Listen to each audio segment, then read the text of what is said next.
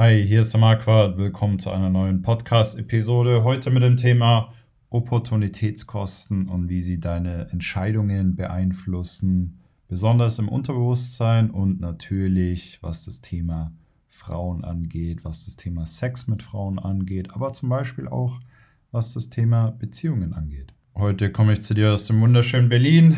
Ich sage immer aus dem dreckigen, schmutzigen Berlin. Aber es ist ein schöner Tag hier. Ich habe äh, ein Coaching, das am Nachmittag anfängt. Und warum möchte ich mit dir über Opportunitätskosten sprechen? Ich werde natürlich auch mal ganz kurz erklären, an, für jeden, der es nicht weiß, was das ist. Weil, warum möchte ich mit, über, mit dir darüber sprechen? Weil es wirklich eine extrem große Rolle spielt. Und äh, nicht nur wirklich, was das Thema Frauen angeht, sondern fast bei, also bei wahnsinnig vielen Entscheidungen, aber auch natürlich in unserem Thema oder in dem Thema, über das ich mit dir sprechen werde.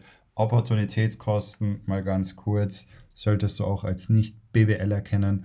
Opportunitätskosten sind Kosten, die immer entstehen. Ja? Also das sind Kosten, die hast du immer. Und zwar sind es deine, du kannst es auch alternative Kosten nennen. Ja? Also zum Beispiel, was weiß ich, also die, die entstehen immer, weil du hast ja immer, du hast ja immer verschiedene Möglichkeiten, du hast ja sehr, sehr viele Möglichkeiten, wie du sozusagen deine Zeit ähm, ausgibst. Ne? Sagen wir, du gammelst eine Stunde zu Hause rum und guckst Fernsehen. Ne? Je nachdem könntest du natürlich arbeiten in der Zeit für eine Stunde, für je nachdem, wie viel Geld du pro Stunde verdienst. Sagen wir mal 5 oder 10 oder 20 oder 100 oder 1000 Euro. Ne? Also da siehst du schon, dass eine Stunde rumgammeln für unterschiedliche Leute unterschiedlich teuer ist. Ja? Für den Familienvater, der ja, zwei Kinder hat, ne? eine Frau, äh, die auch noch Aufmerksamkeit von ihm haben möchte, einen guten Job. Für den ist natürlich eine Stunde rumgammeln teurer als für den Jungen, der 18 ist, gerade sein Abi gemacht hat ähm, und nicht wirklich ja, gerade was tut in seinem Leben. Ja. Da könntest du natürlich wieder sagen, ja, der kann, der hat aber noch mehr Zeit vor sich. Ne? Der könnte ja eine Stunde rumgammeln, auch in ein Thema äh, stecken, wo er dann sozusagen was dazu lernt, was ihm dann in Zukunft wiederum viel hilft. Ne? Und natürlich nicht nur auf die Arbeit betrachtet, sondern zum Beispiel eine Stunde rumgammeln, auch im Sinne von, naja, du könntest ja auch in der Stunde Sport machen. Ja? Du könntest in der Stunde, ne, also du kannst die Zeit mal wegen deiner Gesundheit investieren und so weiter. Also die, die Frage ist immer, wie gibst du deine Zeit aus? Was machst du mit deiner Zeit? Dann natürlich auch noch so diesen, diesen Exponentialeffekt, dass du sozusagen, je früher, je mehr Zeit du reinsteckst, desto besser in vielen Bereichen, mit den Frauen übrigens natürlich auch. Ne? Aber Opportunitätskosten sind immer die Kosten, die überall immer entstehen, zwangsweise dadurch, dass du irgendwas machst, auch wenn du nichts machst. Ne? Kosten sind übrigens eine ganz interessante Sache. Zum Beispiel ist ja auch die Frage, warum musst du überhaupt zu einer Frau hingehen? Ne? Warum kommt sie nicht zu dir? Naja, das liegt daran, dass Frauen schwanger werden können. Sprich, Frauen haben eine ganz andere ja, ganz andere Kosten, die durch Sex entstehen, beziehungsweise oft in der Vergangenheit gehabt. Ne? Klar, heutzutage verhütet man ja sehr viel. Nicht überall auf der Welt, aber besonders in Deutschland. Aber äh, ne? also Frauen tragen andere Kosten durch, durch Sex. Ne? Deswegen ist ihr Verhalten, was Sex angeht, muss es auch zwangsweise anders sein. Ne?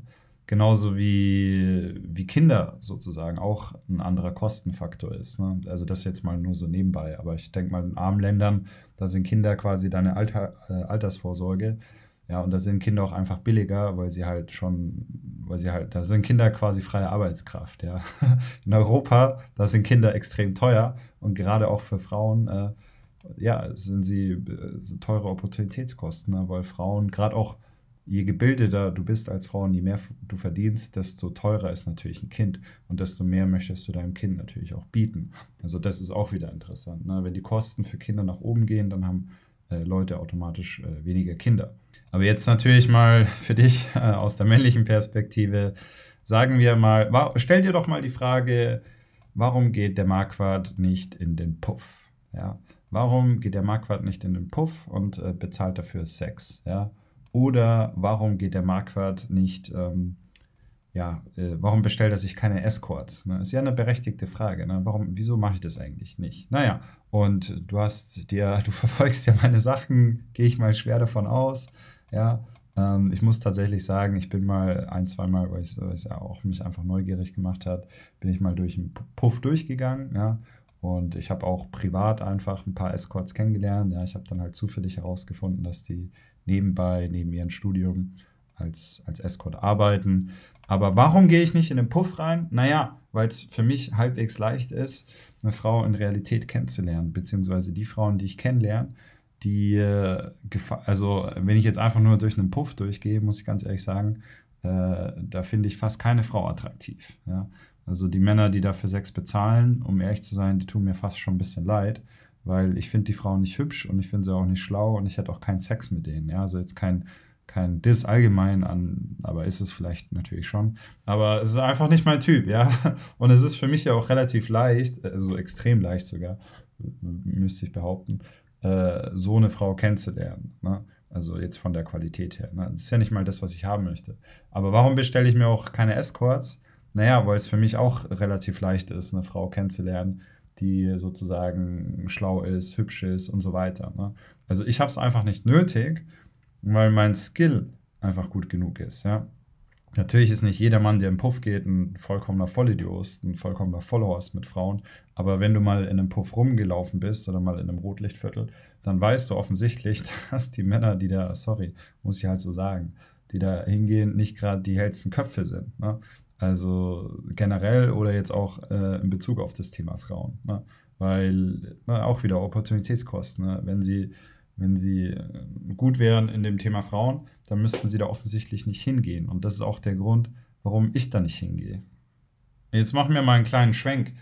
Warum kann ich es mir leisten oder erlauben, möglichst wenig von Frauen tolerieren zu müssen? Ja, warum kann ich mir es leisten oder erlauben, möglichst wenig Bullshit von Frauen tolerieren zu müssen? Warum wird die Wahrscheinlichkeit, dass ich irgendwie in einer Beziehung festhänge, wo mir die Frau die ganze Zeit auf den Sack geht. Warum ist die quasi null bei mir? Ja, weil ich Auswahl habe, ja, weil, mein, weil meine Fähigkeit, Frauen zu verführen, Frauen kennenzulernen, auch gute Frauen, die ich auch wirklich gut und toll und lieb und nett finde, weil mein Skill relativ hoch ist. Ja, das heißt, ich muss nicht, also für mich entstehen quasi richtig hohe Kosten dadurch, dass ich Zeit mit einer Frau verbringe, die mir nicht so wahnsinnig gut gefällt. Ja, für einen anderen, der, da entstehen gar keine Kosten dadurch. Ja? Angenommen, du hättest nur ein Date pro Jahr mit einer Frau, dann hast du quasi ganz, ganz geringe Opportunitätskosten. Ne? Also jetzt in Bezug auf das Thema Frauen.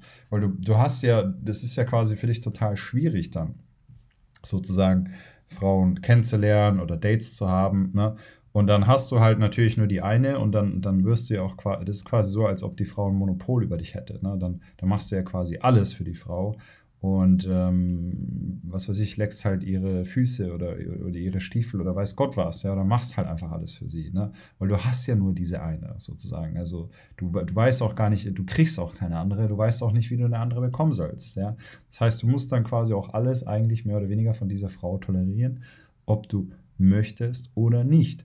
Und deswegen können zum Beispiel auch Frauen, deswegen sind ja auch Frauen, die auch richtig toll und qualitativ hochwertig sind und so, deswegen können die sich ja auch leisten, höhere Ansprüche zu haben. Ja?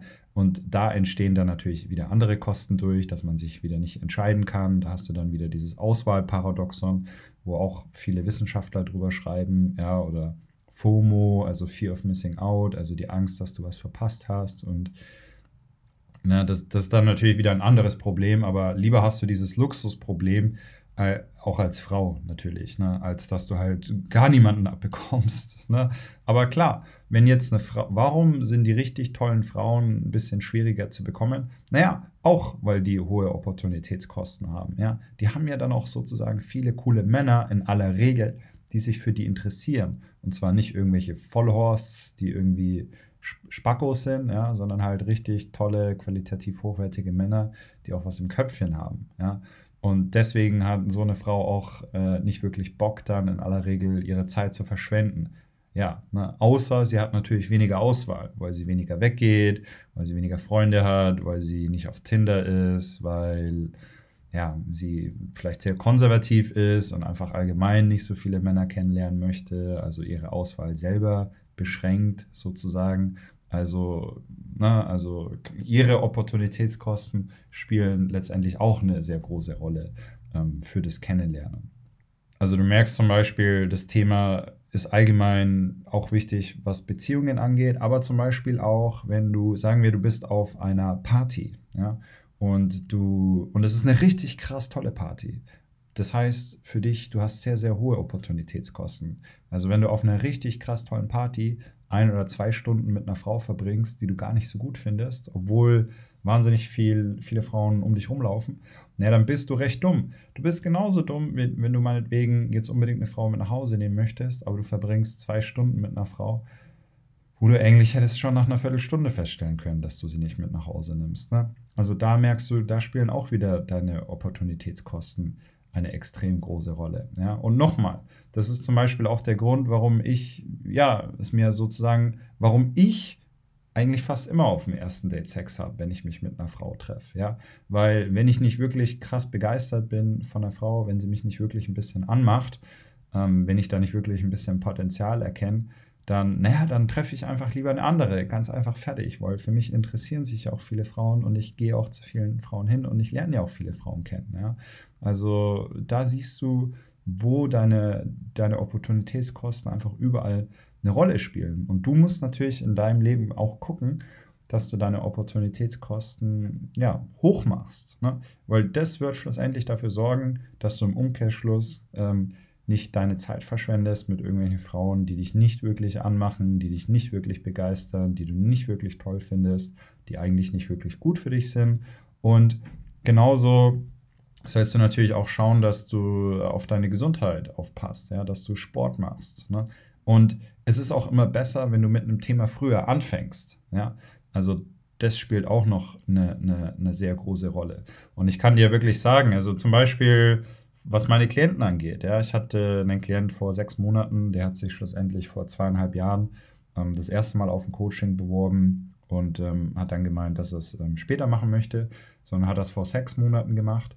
Und dann hat er sich als erstes hart in den Arsch gebissen. Ja, warum? Weil er das Coaching nicht früher gemacht hat. Ne? Wieso? Naja, er hatte ja quasi diese zwei Jahre, hat er mehr oder weniger verschwendet. Ja? Also das sind die Opportunitätskosten, die dadurch entstehen, dass man halt sagt, man will das Coaching erst später machen. Oder genauso, ja, jeder Klient, äh, den ich habe, der äh, 40 ist, der beißt sich auch in den Arsch, dass er das Coaching nicht schon 20 Jahre früher mit 20 gemacht hat. Ja, weil warum? Naja, weil da auch wieder extrem hohe Kosten entstanden sind, dadurch, dass er quasi 20 Jahre nur rumgepimmelt hat und in dem Thema nicht wirklich vorwärts gekommen ist. Ja, und das ist natürlich schade, doof, unnötig. Ne? Und wie gesagt, du hast ja auch diesen, diesen, äh, diesen Exponentialeffekt. Ne? Das soll heißen, je früher du anfängst, desto besser. Ne? Besonders, weil, dann, weil du einfach noch mehr Zeit frei hast, die du ausgeben kannst. Weil du vielleicht auch noch ein bisschen fluider bist in deinem Kopf, ja, weil du Dinge schneller lernst, in aller Regel, wenn du jünger bist. Sprachen nimmt man da immer ganz gern als Beispiel und Körpersprache ist schlussendlich auch einfach nur eine Sprache, steckt ja auch das Wort Sprache drin, ja. Aber nochmal, sei wirklich gesagt, Opportunitätskosten ist eine Sache, es, es ist wichtig, dieses Konzept zu verstehen. Ja? Es ist wichtig, dieses Konzept ja, zu, zu greifen zu können, zu verstehen, wo dich das überall besonders unbewusst in deinem Leben beeinflusst bei Entscheidungen. Und ne, also du willst keine Zeit verschwenden, du willst vorwärts kommen in dem Thema Frauen. Ja, ähm, schau, dass du, ne, wie gesagt, dass du deine Zeit nicht vergammelst. Wenn dir der Podcast gefallen hat, dann darfst du ihn gerne bewerten, sei es auf Spotify oder auf Apple Podcasts.